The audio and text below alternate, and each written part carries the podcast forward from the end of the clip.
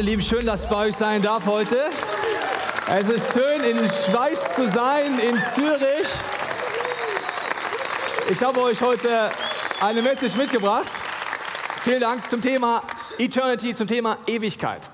Mir ist aufgefallen, dass äh, uns oft grobe Theorien reichen, egal ob gläubig oder nicht gläubig, bei Themen, die todsicher auf uns zukommen. Also eins ist todsicher, ich fange gleich motivierend an in Summer Celebrations, das wusstest du bereits, du wirst eines Tages sterben. Du weißt nicht wann, du wirst sterben. Das ist todsicher. Gleichzeitig ist es das Thema, was wir am wenigsten gerne drüber nachdenken oft, oder? Was wir am liebsten wegschieben, auch wenn wir gläubig sind, ist so ein Thema, wenn der Tod kommt, wo wir denken so, oh, mir wäre es lieber gewesen, er würde später kommen oder was auch immer. Uns reichen oft grobe Theorien. Ja, vielleicht, da wird irgendwas sein. Auch als gläubiger Mensch sagen wir, ja, in der Bibel steht, das wird alles Gold sein und wir singen 24 Stunden heilig, heilig. Als ich das erste Mal gelesen habe, habe ich gedacht, da will ich nicht hin. 24 Stunden heilig, heilig. Von morgens bis abends. Lobpreiset den Herrn. Da will ich nicht hin. Das heißt, selbst als gläubiger Mensch weißt du irgendwie, da prompt was nach meinem Tod und gleichzeitig scheint es gar nicht so attraktiv für uns zu sein, oder?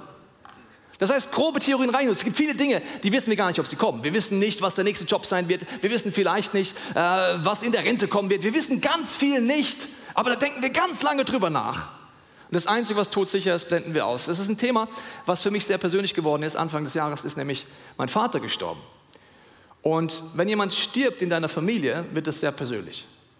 Und deswegen habe ich ganz tief drüber nachgedacht und habe dir heute Sachen mitgebracht, die mir absolut neu bewusst geworden sind zum Thema Ewigkeit und wie wir leben. Psalm 90 heißt es, lehre uns bedenken, Gott, dass wir sterben müssen, auf dass wir klug werden. Das Wort Gottes ist der Meinung, dass wenn wir drüber nachdenken, dass wir sterben, werden wir heute klug.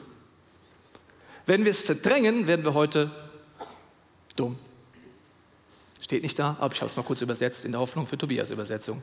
Also, wir uns heute anschauen, ich habe dir eine Veranschauung mitgebracht, die ist äh, nicht besonders neu, vielleicht kennst du sie auch schon. Aber ich kenne keine bessere Veranschauung zum Thema Ewigkeit. Das möchte ich dir noch mal kurz erklären. Und zwar habe ich dir hier einen Zeitstrahl mitgebracht. Lass uns vorstellen, hier beginnt der Zeitstrahl. Das hier ist dein Leben. Ich habe dir mal 80 Jahre gegeben. Statistisch gesehen wärst du da ganz vorne mit dabei, wenn du 80 Jahre leben würdest. Das sind 80 Jahre. Und dann beginnt der Punkt, wo du stirbst. Das ist das, was die Bibel Ewigkeit nennt. Und lass uns vorstellen, dieses Seil würde wirklich bis in die Ewigkeit immer weitergehen. Es würde nie aufhören, okay?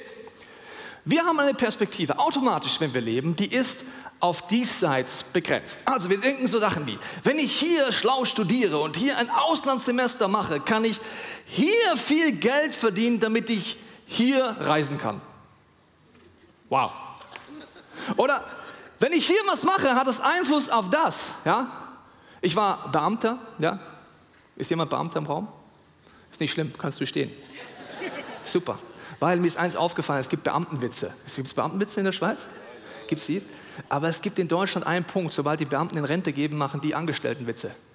Weil die haben eine super Rente im Gegensatz zum anderen. Also du musst dir noch so bis 65 Beamtenwitze anmachen und dann machst du Angestelltenwitze, wenn es in die Rente geht. Verstehst du? Weil du hast schlau überlegt. Wenn du hier Beamter bist, kriegst du zwar Witze ab, aber dann hast du hier eine gute Pension. Das ist schlau, verstehst du? Okay, also es hat Einfluss drauf, aber wir denken nicht darüber nach, dass eines Tages ein Punkt kommt und wir haben nicht die Perspektive, dass das alles Einfluss hat auf das, was die ganze Ewigkeit kommt. Das heißt, meine Perspektive ist auf diesseits relativ schnell begrenzt. Die Bibel ist jetzt dafür da, ich weiß nicht, ob du sie aufschlägst oder nicht, dass man reinschaut und eine andere Perspektive bekommt, ein Perspektivwechsel. Sie wird beschrieben als Spiegel. Und ich weiß nicht, ob du schon mal in diesen Spiegel reingeschaut hast, in die Bibel, aber es ist genauso, wenn du das erste Mal in einen Spiegel reinschaust, dann denkst du dir am Anfang so, wow, okay, krass. Ja, also ein kleines Kind vom Spiegel denkt erstmal, bin ich das? Also muss man ein kleines Kind beobachten. So ist es, wenn du das erste Mal die Bibel aufschlagst, denkst du, was soll dieses Buch? Das bin ja nicht ich, was da beschrieben ist. Und dann merkst du irgendwann, doch, das bin ich, der da beschrieben wird. Und irgendwie ist es die Challenge am Spiegel, dass auf einmal rechts zu links wird, links zu rechts. Das heißt, die Seiten verändern sich. Es ist spiegelverkehrt. Wenn du das Wort Gottes schaust, wirst du den Effekt vom Seil nehmen, dass die Dinge, die dir besonders wichtig sind, auf einmal besonders unwichtig werden aus Sicht der Bibel und andersrum auch. Und was die große Challenge ist, ich weiß nicht, ob du es schon mal gemacht hast, ich habe letztens meiner Frau zugeschaut, die schneidet sich selber die Haare vom Spiegel. Schneidet sich jemand selber die Haare vom Spiegel? Wow, ihr seid motorisch hochbegabt. Also so bis, ich habe das letztens versucht, so, ich habe versucht so zu schneiden vom Spiegel, so, äh, auf einmal ist das Problem, vorne ist hinten, hinten ist vorne, ich krieg's gar nicht hin. Und so ist die Challenge, wenn ich die Bibel erstmal aufschlage, merke ich, da ist etwas drin, was so anders betont, vorne, hinten, links, rechts. Und wenn ich nicht viel Übung habe, schaue in, die Spiegel, in den Spiegel rein, dann wird so irgendwie verzerrt. So, ja, ja, ich bin Christ. Ja. Ich habe was über Hölle gelesen. Wow, macht keinen Sinn. Ja. Dann wird so ganz verzerrt ja, oder ganz creepy. Hallo, ich bin Christ. Ja, wow, die Bibel macht total Spaß. So.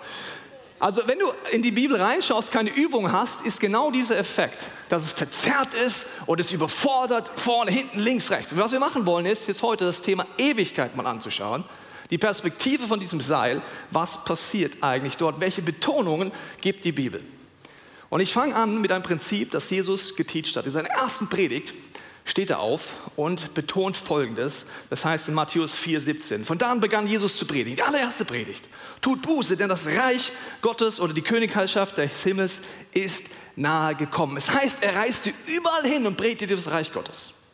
Reich Gottes, zwei Wörter, wo ich erst im Zuge von meinem Tod meines Vaters darüber nachgedacht habe, was heißt das eigentlich? Ich meine, Jesus hat das sehr betont. Er ist gestorben an Ostern, dann hat er ein Camp gemacht mit seinen Jüngern, Dutzende Tage lang. Was haben die da gemacht? Weißt du, was die Dutzende Tage gemacht haben? Er lehrte sie über das Reich Gottes. Was hat Jesus Christus gepreacht? So viele Tage lang in diesem Camp zwischen Ostern und Himmelfahrt. Und warum steht es nicht in meiner Bibel drin? Also Reich Gottes, was ist das? Und ich möchte dir kurz zeigen, wenn ich in den Spiegel reingucke, gibt es eine Dimension, die auf einmal ganz wichtig ist, das Reich Gottes, wo ich innerlich drin leben kann, obwohl ich äußerlich in einer gefallenen Welt lebe. Voller Leid, voller Tod, voller Schmerz, voller Ungerechtigkeiten, voller Prioritäten, die ganz anders sind, als was Gott uns mitgibt. Und dieses Reich Gottes funktioniert dann, wenn ich verstehe, es ist wie ein König, Königreich aufgebaut. Es gibt einen König, das ist Gott. Wenn du gläubig bist und sagst, ich habe Jesus in mein Leben eingeladen, heißt das noch nicht, jetzt wird es crazy, dass du innerlich schon im Reich Gottes lebst. Weil du kannst nur im Königreich leben, wenn ich den König anerkenne. Sonst kann ich da gar nicht leben. Das heißt, ich glaube an Jesus, lebe in einer gefallenen Welt und ich bin zerrissen und überall, aber innerlich lebe ich nicht in Heilung, Befreiung und so weiter, weil ich habe den König nicht anerkannt. Das Erste ist, ich muss den König anerkennen als Chef. Das Zweite ist, ich muss sagen, wenn ich innerlich in diesem Reich, in diesem Land leben will, muss ich seine Gesetze akzeptieren. Wenn du in einem Land leben willst, musst du sagen, okay, ich akzeptiere die Gesetze. Wenn du in die Schweiz ziehst, was nicht so einfach ist, was nicht Schweizer, ist mir aufgefallen, dann kannst du nicht sagen, ja, okay, die Gesetze der Schweiz sind mir wurscht. Ich bringe meine mit. Was sagt dann der Eidgenosse? Das geht nicht. Das geht nicht auf. Warum? Wenn du in der Schweiz leben willst, musst du auch die Gesetze der Schweiz anerkennen. Wenn du im Reich Gottes leben willst, musst du nicht nur den König anerkennen, sondern auch die Gesetze. Und die Gesetze sind das Wort Gottes. Und das ist etwas, was crazy ist. Gott hat Gesetze gegeben. Wie in die Schöpfung hat er in sein Reich Gesetze gegeben. In der Schöpfung sind das Naturgesetze. Ich habe Physik studiert und äh, ich habe noch nie jemand getroffen, der sagt, Naturgesetze sind scheiße. Ich bin gegen Naturgesetze. Und gehen rum und sagen, Erdanziehung ist blöd. Gründet eine Partei, die Erdanziehung muss weg, die Erdanziehung muss weg. Ja, das ist crazy, stell dir das mal vor. Du weißt, die Erdanziehung, selbst wenn du sie nicht verstanden hast in Physik, ist gut. Weil deswegen stehe ich hier auf einem Planet, der im hohen Tempo durchs Universum rast ohne dass ich rumwirbel und kotze. Das ist mal ganz kurz zusammengefasst, was gut dran ist, dass ich hier stehe. Das heißt, hat Gott die Erdanziehung erfunden, um dich einzuschränken und zu sagen, den Mensch halte ich schön am Boden, sonst hebt er ab. Nein, er wusste, ohne Erdanziehung wirst du einfach nicht leben. Jedes Naturgesetz ist, damit du lebst. Jetzt kann ich dagegen rebellieren und sagen, das engt mich ein Gott. Ich bin dagegen. Ich gründe eine Partei gegen die Erdanziehung. Wir treffen uns auf dem Hochhaus hinten in Zürich, stellen uns oben hin, haben Plakate. Wir sind gegen die Erdanziehung, wir springen einfach runter. Warum? Wir sind die Menschen. Kannst schon machen. Dann bist du platt wie eine Pizza unten. Und dann kannst du dich aufregen und sagen, das ist so ungerecht. Jetzt bin ich hier total zerschmettert und wie eine Pizza. Gott ist nicht gut. Nee, du bist dumm. Wenn du runterspringst, bist du kaputt. So, geistliche Gesetze ist genau gleich. Und ich erzähle dir was kurz über Christen. Wenn du heute kein gläubiger Christ bist, erzähle ich etwas Skurriles über uns Christen. Wir Christen haben brutale Nerven. Brutale Nerven. Weißt du, was wir machen? Wir wissen irgendwie, ja, schon Gott ist der Chef. Ja, klar. Jesus, we love you. Wir wissen auch irgendwie, dass das das Wort Gottes ist, ja. Und dann lesen wir was da drin in den Gesetzen vom Reich Gottes, wo Gott sagt, wenn du das tust, wirst du leben. Dann lesen wir das und da steht es zum Beispiel, wenn du nicht vergibst, wirst du keine Vergebung erleben. Und was machen wir, wir Gläubigen? Oh nee, das ist zu krass. Amazing Grace, oder? Also, ja, ich vergebe jetzt dem Ernst Hubert nicht, aber das ist ja auch ein Vollpfosten, verstehst du? Ich vergebe dem jetzt nicht, aber deswegen werde ich doch Vergebung erleben. Nein, in den Gesetzen des Reiches Gottes, wenn du geheilt und gefreit leben willst, stimmt es wie die Erdanziehung. Wenn du dieses Gesetz brichst, bricht es dich. Und jetzt sage ich dir, warum wir Christen Nerven haben. Wir brechen die Gebote, zerfetzen unser Herz und beschweren uns dann bei Gott. Wir haben. Wir haben Nerven. Das machen wir in unserer Beziehung, das machen wir in unserem Liebesleben, das machen wir in unseren Finanzen, das machen wir in unserer Sexualität. Es gibt Gesetze über Finanzen in diesem Buch, wo Gott sagt, wenn du es machst, wirst du es leben. Wir machen es einfach nicht. Und dann beschweren wir uns noch. Also, also, das, also wir sind echt ein lustiges Volk, oder? Also die Christen sind wirklich skurril, ich kann es dir gar nicht anders sagen. Wenn ich innerlich im Reich Gottes lebe, muss ich den König anerkennen und sein Gesetz anerkennen. Wenn nicht, bin ich Gott. Weil ich sage, ja, der Teil vom Gebot, den nehme ich nicht und den nehme ich auch nicht. Dann bin ich der König. Und in deinem Königreich wird es weiter Zerstörung, innerliche Armut, geistliche Zerstörung geben. Okay, wenn du jetzt umziehen willst innerlich ins Reich Gottes, wenn du dort leben willst, ist es so wie ein anderes Land. Zum Beispiel, ich ziehe in die Schweiz dann würde ich relativ schnell merken, eure Sprache ist anders als meine. Und dann sagt ihr sowas wie, äh, Uhurepuff. So, dann denke ich mir, Uhurepuff. Es scheint hier ein Problem im Rotlichtmilieu zu geben. Und dann merke ich auf einmal, nein, das heißt ja was ganz anderes. Uhurepuff in der Chille da. Ich dachte ja, ihr habt ja, das ist ein Bordell oder sowas, verstehst du? Hurenpuff. Okay, also verstehst du, die Sprache muss ich lernen. Wenn ich im Reich Gottes leben will, muss ich eine neue Sprache lernen. Ich werde merken, dass meine Worte Kraft haben. Wenn ich schlecht über mich rede, zerstört es mich. Steht übrigens in diesen Gesetzen drin. Wusstest du das? Wenn ich schlecht über andere rede, zerstört es auch. Auf einmal merke ich, ich will anders reden. Ich will eine Sprache lernen, die zum Leben führt. Das nächste, was du merkst in einem Land, wo du hinziehst, ist, dass man sich anders anzieht. Ich habe dir schon das Original Schweizer Bild mitgebracht, gerade eben hier im Hintergrund. Also ich würde bald merken, okay, so sieht man also hier aus. Das ist natürlich ein bisschen lustig. Ich sehe euch ja, ihr seht auch anders aus. Aber die Kleidung wird anders werden. Das heißt, wie kleide ich mich? Was will ich rüberbringen? Was ist meine Message? Und vor allen Dingen mein Verhalten wird sich ändern. Ich war letztens in England, United Kingdom, und ich war auf einer Pastorenkonferenz. Und da waren ganz viele Kirchen vertreten. Und ich finde es immer ein bisschen nicht so schön, wenn mein Name nicht richtig ausgesprochen ist. Und auf Englisch sagen die Leute immer Tobias. Aber ich heiße nicht Tobias, ich heiße Tobias. Okay? Wie kann ich dem Engländer erklären, dass ich nicht Tobias heiße, sondern Tobias? Und dann kam ich auf die Idee. Ich habe eine Metapher gefunden von meinen englischen Brüdern und habe gesagt, you can call me two beers. So, wenn du zwei Bier beorderst, beers, that's my name. Two beers. Ich dachte, es ist lustig. Ich dachte wirklich, es ist lustig. Bin ich auf die Bühne gegangen und habe dann gesagt, ja, yeah, my name is Tobias. You can remind it like it's two beers. So, was ich nicht wusste ist, dass dieses Zeichen in England und Australien Fuck you heißt. Ihr wusstet es auch nicht, gell? Mein Team in der ersten Reihe liegt am Boden vor Lachen. Die Pastoren werden kreidebleich. Der Moderator kommt und sagt, what he means is Tobias. Ich so, hä? Okay, das Verhalten wird anders. Ich war in der Sauna in England, legendär.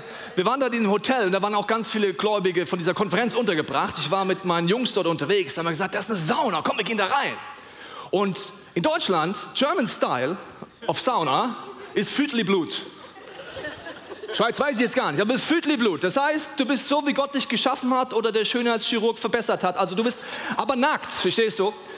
So, wir gehen rein, schön mit Handtuch, unterhalten uns, ziehen blank, setzen uns hin und auf einmal merke ich, dort sind Brüder von mir im Glauben und die haben alle Badehose an. Und mein asiatischer Kollege hat einen Bademantel an in der Sauna. Und auf einmal sagt dann der eine, it's not German style here. So schnell habe ich noch nie das Handtuch drum. Zack, bumm, oh ja, not British. Ah, cup of tea, God save the Queen. So, das heißt, wenn ich in ein anderes Land ziehe, wird sich mein Verhalten ändern. Wenn du im Reich Gottes leben willst, sagt die Bibel, dass sich deine komplette Gesinnung ändern muss. Wie du lebst, welche Prioritäten du hast, wenn du in Freiheit und Liebe und in diesem Freiraum innerlich leben willst. Das heißt nicht, ich sorge dafür, dass Gott sich mir anpasst, sondern ich passe mich seinen Prinzipien an. Ich verändere mein Verhalten, meine Sprache, all diese Sachen und ich erkenne auf einmal, es gibt andere Regeln. In England gibt es Linksverkehr. Ist anders als in der Schweiz. Ist euch aufgefallen? Ja, gut. Jetzt kann ich sagen, finde ich blöd. Ich mache da nicht mit. Das geht nicht auf. Ich bin ein Eidgenosse. Ich fahre rechts. Als Eidgenosse kann man sagen, Deutsch ist ein bisschen grenzwertig, okay. Aber ich fahre Rechtsverkehr. So. Und dann fahre ich da. Stell dir mal vor, du würdest es machen. Du würdest Unfälle bauen, du hättest Verletzungen und dann regst du dich auf, dass der Staat schuld ist? Nein, du musst einfach links fahren. Und so ist es im Reich Gottes und mit der Gesellschaft, in der du lebst. Es ist wie Rechts- und Linksverkehr. Es wirkt sehr ähnlich. Aber ich dir gesagt habe, vorne, hinten, links, rechts ist vertauscht. Ob es zum Leben führt oder nicht. Und wir wollen jetzt mal ein paar Beispiele angucken über die Gesinnung. Am Beispiel von diesem Zeitstrahl, am Beispiel vom Spiegel, was verändert sich, wenn ich innerlich im Reich Gottes lebe, wenn ich eine Ewigkeitsperspektive habe. Und wir fangen mal an mit einem wunderschönen, einfachen Beispiel, nämlich Geld. Okay? Geld, ganz einfach. Fangen wir mit dem Seil an. Was ist die typische Geldperspektive? Wenn ich hier genug Geld verdiene, kann ich hier das Leben genießen. Das ist, hier ist vorbei, nichts kommt dort, einfach nur aufs Diesseits bezogen. Ich muss möglichst viel Geld für mich behalten, damit es mir gut geht. Dann stickst du das Wort Gottes auf, ja, schaust in den Spiegel rein und merkst auf einmal, dort ist was ganz anderes. Da stehen auf einmal Prinzipien wie, dass ich meinen Zehnten investiere ins Reich Gottes. Dass das Wichtigste ist, in etwas zu investieren, was nach meinem Tod noch Bestand hat. Komplett andere Perspektive. Wenn ich dort reinschaue, merke ich, ich möchte in Dinge investieren, die auch über meinen Tod hinaus sinnvoll sind. Das ist 180 Grad das Gegenteil. Das ist eine komplett andere Perspektive. Jetzt sagt Gott noch, wenn du in meinem Reich leben willst, meine Gesetze hältst, dann wirst du aufblühen, dann wirst du gesund sein, dann wirst du frei sein von allem Destruktiven, von Ängsten, weil du meine Prinzipien lebst und du investierst auch noch in die Ewigkeit. Okay, also wir merken im Bereich Geld relativ schnell ist es ein Unterschied, wie ich investiere oder was ich dort mache. Und das Grundprinzip ist, wenn du das Wort Gottes aufschlägst, ist ganz einfach. Alles, was ich nicht mitnehmen werde nach meinem Tod, wird mich auch heute nicht langfristig erfüllen. Alles, was ich nicht mitnehme an diesem Punkt, wird mich hier nicht nachhaltig erfüllen. Geld werde ich nicht mitnehmen. Materielles werde ich nicht mitnehmen. Zweites Beispiel, Zeit. Wenn wir unsere Zeit angucken, können wir ja irgendwann mal werden vor Gott stehen eines Tages und dann sagen wir, hey Gott, was ich total super fand, ist Netflix. Gott, kennst du Netflix? Ah, kennst du, ja. Super. Ich finde es total genial. Im Laufe meines Lebens habe ich 240.000 Stunden mit Serien verbracht. Es war genial. Kennst du die Serie? Kennst du die Serie? Kennst du die Serie? Ah, kennst du alle? Ja, super. Also ich habe einfach 240.000 Stunden in meinem Leben mit Serien verbracht. Ich mag auch Serien. Nur im Sicht der Ewigkeit werden das die Stunden nicht unbedingt sein, die dich komplett erfüllt haben und die dir Sinn gegeben haben. Als mein Vater gestorben ist, haben wir einen Brief bekommen. Und das ist eine komplett andere Perspektive von einem, jungen, von einem Mann, der als junger Mann bei ihm in der Jungschar war. An dem Tag, wo mein Vater gestorben ist, ist er morgens aufgewacht, war sehr unruhig. Er hatte so das Gefühl, irgendwas passiert. Er hat all seine Kinder angerufen, weil er dachte, eines seiner Kinder ist jetzt gestorben oder irgendjemand seiner Familie, hat alle durchtelefoniert. Keiner war gestorben. Im Nachhinein hat er erfahren, dass sein geistlicher Vater gestorben ist in dem Moment, wo er gedacht hat, jetzt stirbt gerade jemand, der mir nahesteht. Dann hat er seinen Brief geschrieben und hat gesagt, er ist bis heute dankbar, dass mein Vater in der Jugend sich Zeit für ihn genommen hat, vor zig Jahrzehnten, und ihm geholfen hat, diese Reich Gottes Perspektive zu erlangen. Als ich das am Grab gelesen habe, habe ich gewusst, eines Tages an meinem Grab sind die Geschichten, wie viel ich wo Zeit äh, investiert habe, total unwichtig. Diese Geschichten werden das Herz berühren. Okay, du siehst, Zeit sehe ich auf einmal anders. Identität, mein Aussehen, mein Status, meine Macht. Ich habe dir gesagt, alles, was ich nicht mitnehmen kann, wird mich heute auch nicht wirklich erfüllen. Wenn du auf dem Todesbett liegst, habe ich noch nie jemand gesehen, der sagt, dass mein Vater auf der Intensivstation war, war ihm alles egal, was er an Erfolg hat in seinem Leben. Alles. mit alles meine ich alles. Ihm war egal, was er erreicht hat, ihm war egal, welche Titel er hatte, ihm war egal, was Erfolg, Aussehen oder Status bedeutet. Das Einzige, was ihm wichtig war auf seinem Todesbett, war, dass die Menschen um ihn herum sind, die er liebt. Im Angesicht des Todes, Psalm 90, weißt du noch? Mensch, werde klug, indem du weißt, dass du sterben wirst. Im Angesicht des Todes wirst du auf einmal Dinge dir wünschen, die du hoffentlich heute schon entscheidest, dass du dort Prioritäten drauf setzt. Du wirst nicht sagen, erzähl mir nochmal, wie viele Überstunden ich meiner Firma gemacht habe, sondern wirst dir denken, habe ich mit den Leuten, die mir nahestehen, Zeit verbracht? Habe ich in Beziehungen investiert? Ja oder nein? Deine Hülle, das nennt man Körper, in dieser Dimension, in München und in Zürich, eines der wichtigsten Dinge. Ist ihm aufgefallen? Wie sehe ich aus? Was ist meine Kleidung? Pimp up my body. Alles rumschnippeln, was man rumschnippeln kann. Also ich, ich muss maximal gut aussehen. Warum? Ich will hier gut ankommen. Wenn ich hier diesen, in den, so bin, dann wird es hier Einfluss haben. Willst du deinen Körper mitnehmen eines Tages? Alles, was du nicht mitnehmen kannst, wird dich heute nicht nachhaltig erfüllen. Deswegen mach dich weiter schön. Ich liebe es. Mach weiter Sport. Das ist toll. Aber wenn du denkst, das ist das, die Erfüllung, wirst du immer leerer werden. Das Unwichtigste eines Tages ist deine Hülle. Weißt du, wo die hinkommt? In eine Box. Ich habe es von meinem Vater gesehen. Du überlegst dann noch als Angehörige, was ziehen wir ihm an, oder? Dann sagst du, oh, das war sein Lieblingst-T-Shirt, das war seine Lieblingshose und das war sein Lieblingsschal. Das ziehen wir der Person noch an. Wir wissen, dass er es ja gar nicht mitnimmt, wir ziehen es nur an. Wir wissen, dass es genauso da unten verrottet wie der Rest auch. Die Hülle bleibt hier. Dein Geist nimmst du mit. In der Ewigkeitsperspektive sage ich, ja, I love my body, aber mindestens so wichtig, noch wichtiger ist meine Seele und mein Geist. Wie frisch ist er? Wie klar ist er? Wie gesund ist er? Weil das nehme ich mit. Den Rest nehme ich nicht mit. Mal noch ein Beispiel, Beziehungen. Wenn du nur auf das Diesseits guckst, überlegst dir, welche Beziehungen sind jetzt besonders wichtig oder Partnerwahl. Vielleicht hast du Kinder, die in Partnerwahl reinkommen, vielleicht kommst du selber gerade in die Phase oder bist in der Phase der Partnerwahl. In der Perspektive sagst du, ich will jetzt nicht einsam sein, deswegen suche ich jetzt den Partner. Ja, Ewigkeit egal. Für den Glauben teilen, egal. Ich will einfach jetzt nicht einsam sein. In der Ewigkeitsperspektive weiß ich, das betrifft all das. Und ich will Prioritäten setzen, wenn ich das Wort Gottes suche, die von ihm sind. Die Frage ist jetzt, wie kann ich innerlich im Reich Gottes leben? Der Weg ist laut Matthäus 6,33 so. Wenn ihr für ihn lebt und das Reich Gottes zu eurem wichtigsten Anliegen macht, wird er euch jeden Tag geben, was ihr braucht. Wenn ich sage, mein wichtigster Wunsch, ich möchte innerlich im Königreich Gottes leben, nach seinen Prinzipien, nach seinen Gesetzen und seine Perspektive sehen, werde ich es komplett anders sehen. Im Angesicht des Todes erst recht, aber auch heute schon. Dazu muss ich den König anerkennen, sein Gesetz anerkennen und wissen, die Ewigkeit beginnt heute.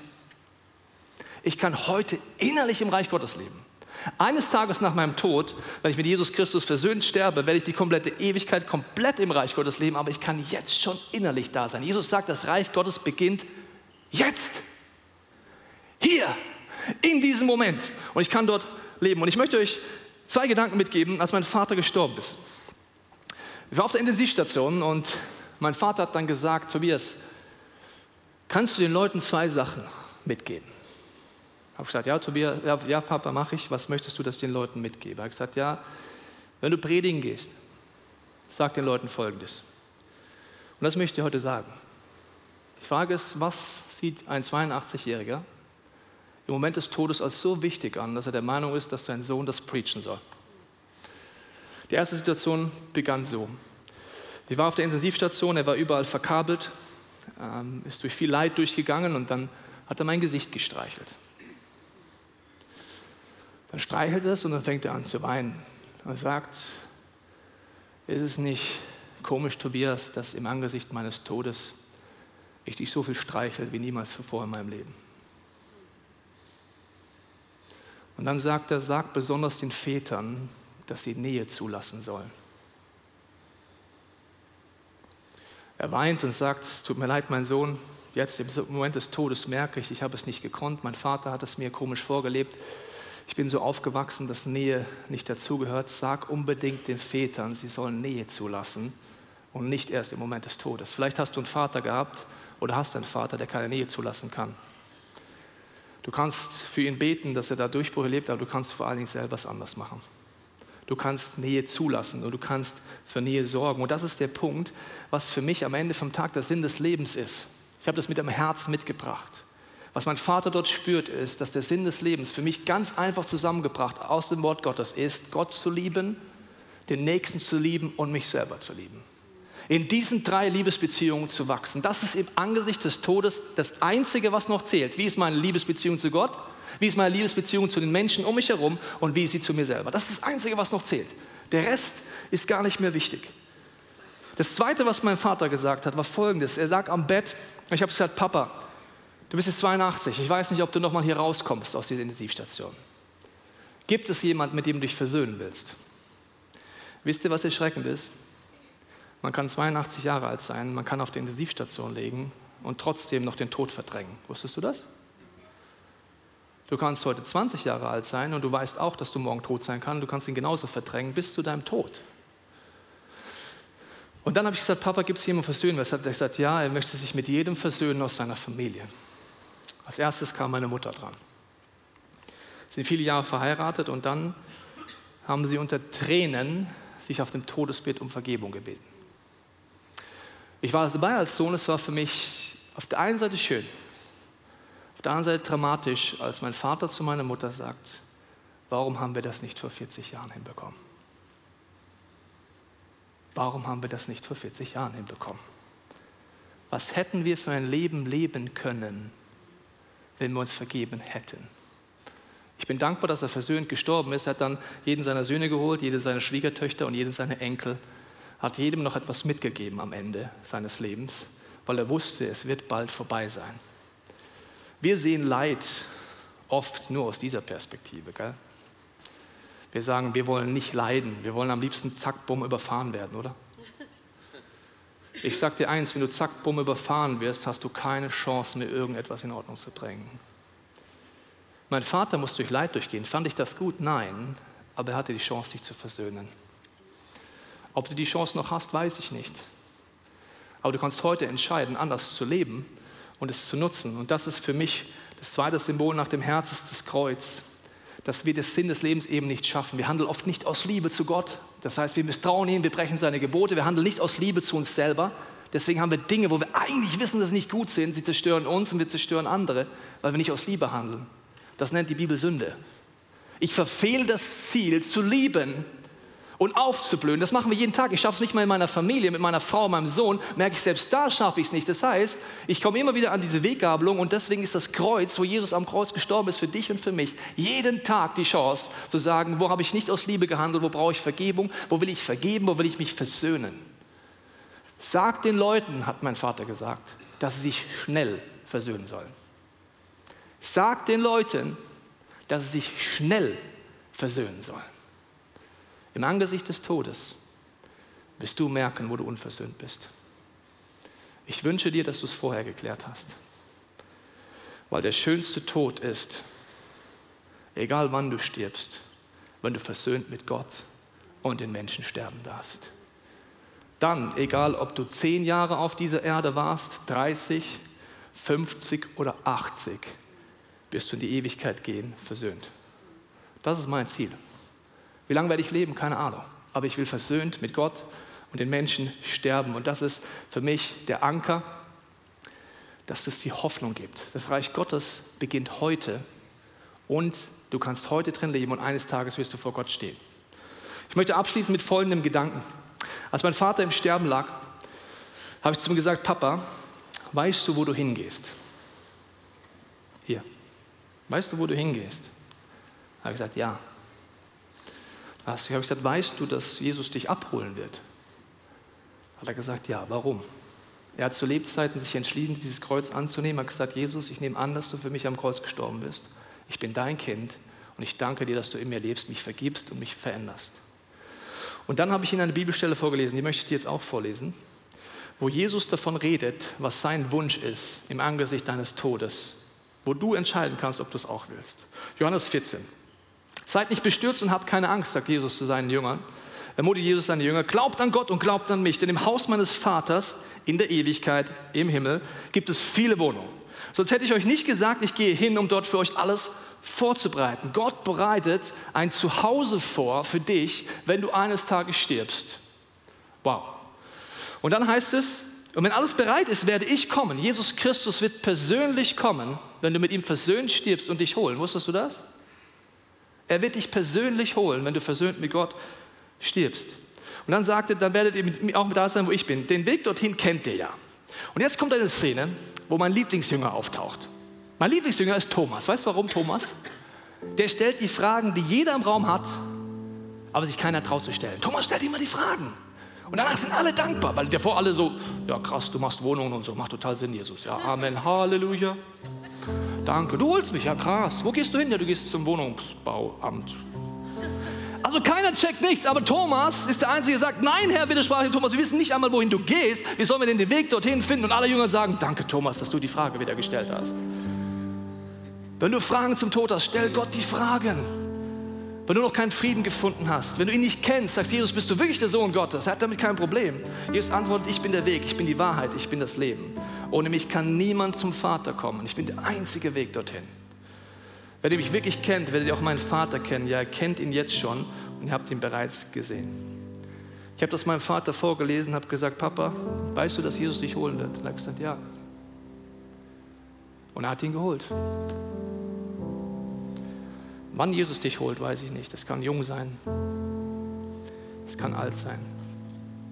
Das Wichtigste ist, sterbe ich versöhnt mit Gott und den Menschen. Auch Krankheit ist für uns etwas, was wir oft aus der Perspektive nicht verstehen. Dann beten wir vielleicht für jemanden, der krank ist und sagen, Gottes Wunsch muss doch sein, dass die Person geheilt wird.